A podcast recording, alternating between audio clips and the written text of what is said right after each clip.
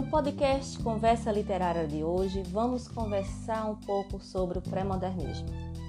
É importante começarmos entendendo o que foi o pré-modernismo. O pré-modernismo foi um período de intensa movimentação literária que marcou a transição entre o simbolismo e o modernismo. É um período da literatura brasileira que aconteceu do início do século XX até a Semana de Arte Moderna, em 1922. Para muitos estudiosos, esse período não deve ser considerado uma, uma escola literária, uma vez que apresenta inúmeras produções artísticas e literárias distintas. O pré-modernismo unia características do simbolismo, realismo e do parnasianismo, ficando conhecido como período sincrético já que tinha a flexibilidade de transitar entre vários estilos e escolas e não ficar preso a um único pensamento. Em síntese, o pré-modernismo é o nome dado aos primeiros 20 anos do século XX, conhecido como período de transição, durante os quais percebe-se em alguns escritores certas antecipações da visão crítica da realidade brasileira.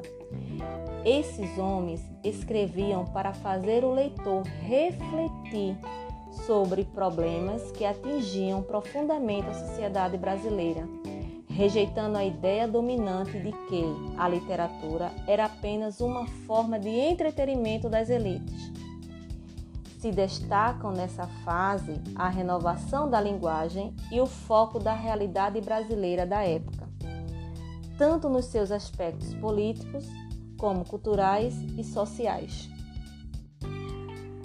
Para entendermos mais sobre o pré-modernismo, precisamos é, primeiro compreender como era o contexto histórico da época.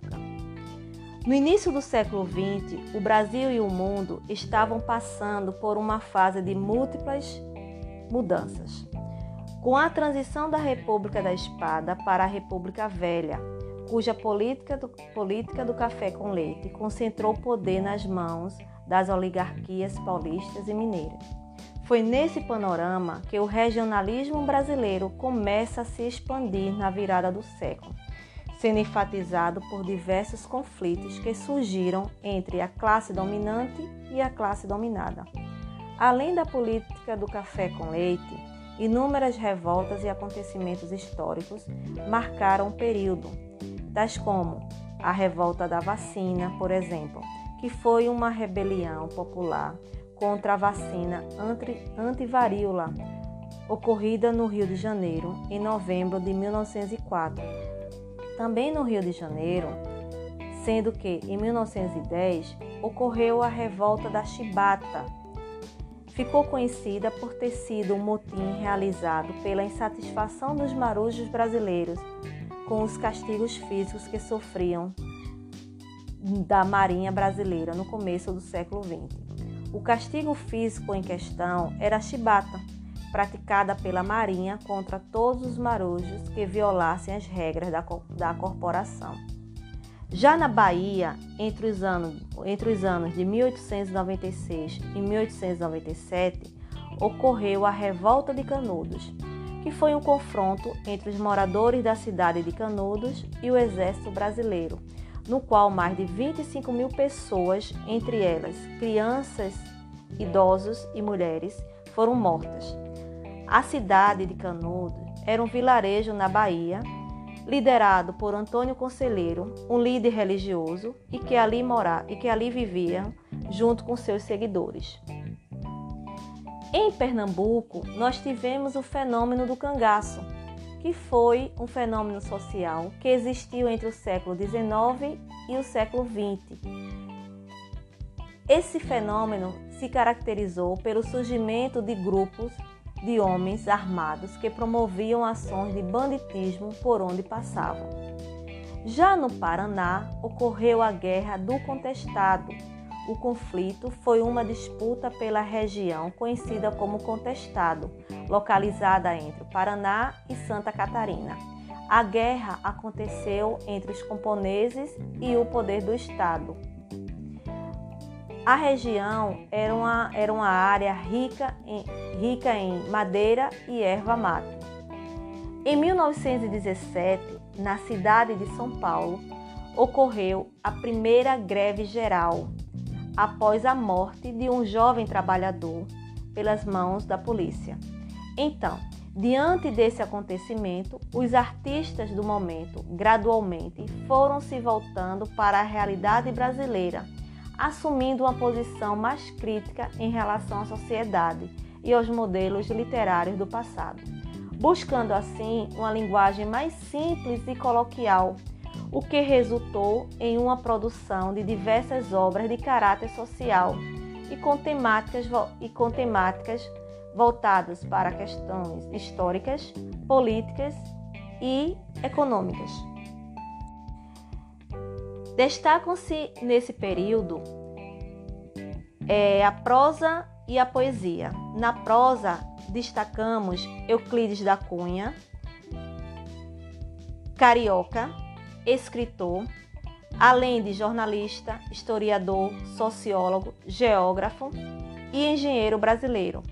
Euclides da Cunha, ele foi enviado como correspondente para o sertão da Bahia pelo jornal Estado de São Paulo para cobrir a guerra no município de Canudos.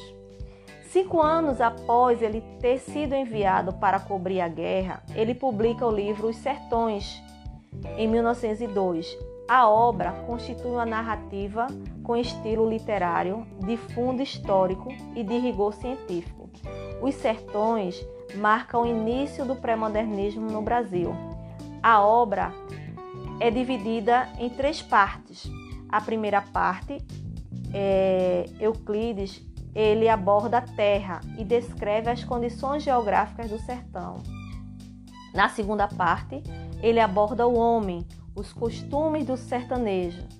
E a terceira e última parte, ele fala da a luta, ataques, ele aborda os ataques a Canudos e sua extinção. Euclides foi o primeiro escritor brasileiro a diagnosticar o subdesenvolvimento do país, diagnosticando os dois Brasis, o Brasil do litoral e do sertão. O estilo de Euclides é um estilo barroco científico. Outro que se destaca na prosa é José Pereira da Graça Aranha, escritor, diplomata maranhense e um dos fundadores da Academia Brasileira de Letras e organizador também da Semana de Arte Moderna, participando assim no, no primeiro dia ele fez a abertura da Semana de Arte Moderna. Sua obra que merece destaque é Canaã, que foi publicada em 1902. A obra aborda sobre a, a, migração alemã no estado do Espírito Santo. É um romance de tese que retrata a vida de imigrantes europeus no Brasil, especificamente no Espírito Santo. Outras obras que merecem destaque são Malazarte, a estética da vida e o espírito moderno. É, Graça Aranha, ele participou do movimento modernista como um doutrinador, já que era um escritor conceituado e muito respeitado pela, pelo, pelo grupo modernista. Outro escritor da prosa foi José Bento Renato Monteiro Lobato. Edit... Além de escritor, ele foi editor, ensaísta e tradutor brasileiro. Foi um dos mais influentes escritores do século XX. Monteiro Lobato ele ficou conhecido por suas obras infantis de caráter educativo, como por exemplo a série de livros O Sítio do Pica-Pau Amarelo. As obras de Monteiro Lobato abordam temas voltados para o regionalismo, a decadência do Vale do Paraíba, o caipira e a vida cabocla, cultura e crendices populares, além da ironia e do humor. É, Lobato ele criticava o Brasil atrasado, agrário e ignorante, e almejava um país moderno, estimulado pela ciência e pelo progresso.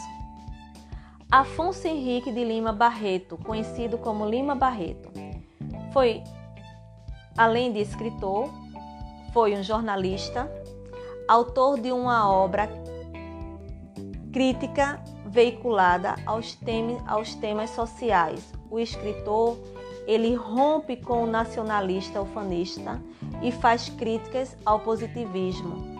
Sua a obra que merece destaque é a obra Triste Fim de Policarpo Quaresma, escrito numa linguagem coloquial. Nela o autor faz crítica à sociedade urbana da época. Lima Barreto, ele foi muito discriminado na época por ser um alcoólatra, levando, devido ao alcoolismo, ele, ele foi levado algumas vezes a ficar internado em um sanatório. Ele morreu, tá? E no enterro dele é, só tinha pessoas da, da classe menos favorecida da época, que eram os trabalhadores, os alcoólatras, certo? As chamadas pessoas marginalizadas pela sociedade. Augusto dos Anjos, apesar de ser considerado simbolista, o poeta ele teve grande destaque no período pré-moderno. Conhecido como poeta da morte pelos temas inquietantes e sombrios explorados a, a obra de Augusto dos Anjos é uma obra é, voltada para o cientificismo. É, a única obra que ele publicou em, em, em vida foi a obra intitulada Eu. Nessa obra, é, ele reúne diversos poemas que chocam pelo temas, por, por, é, por ser temas voltados para agressividade, uso de uma linguagem coloquial e cotidiana, bem como o de palavras consideradas antipoéticas. Tá? A, a, essa obra de Augusto dos Anjos foi caracterizada por duas concepções e mundos distintos: a objetividade do átomo e a dor cósmica, que busca descobrir o sentido da existência humana. Augusto dos Anjos é o único poeta do pré-modernismo em que cultivou a poesia. É isso, gente. Espero que vocês tenham aprendido um pouco sobre o pré-modernismo. Ficamos por aqui e até a próxima com mais uma conversa literária.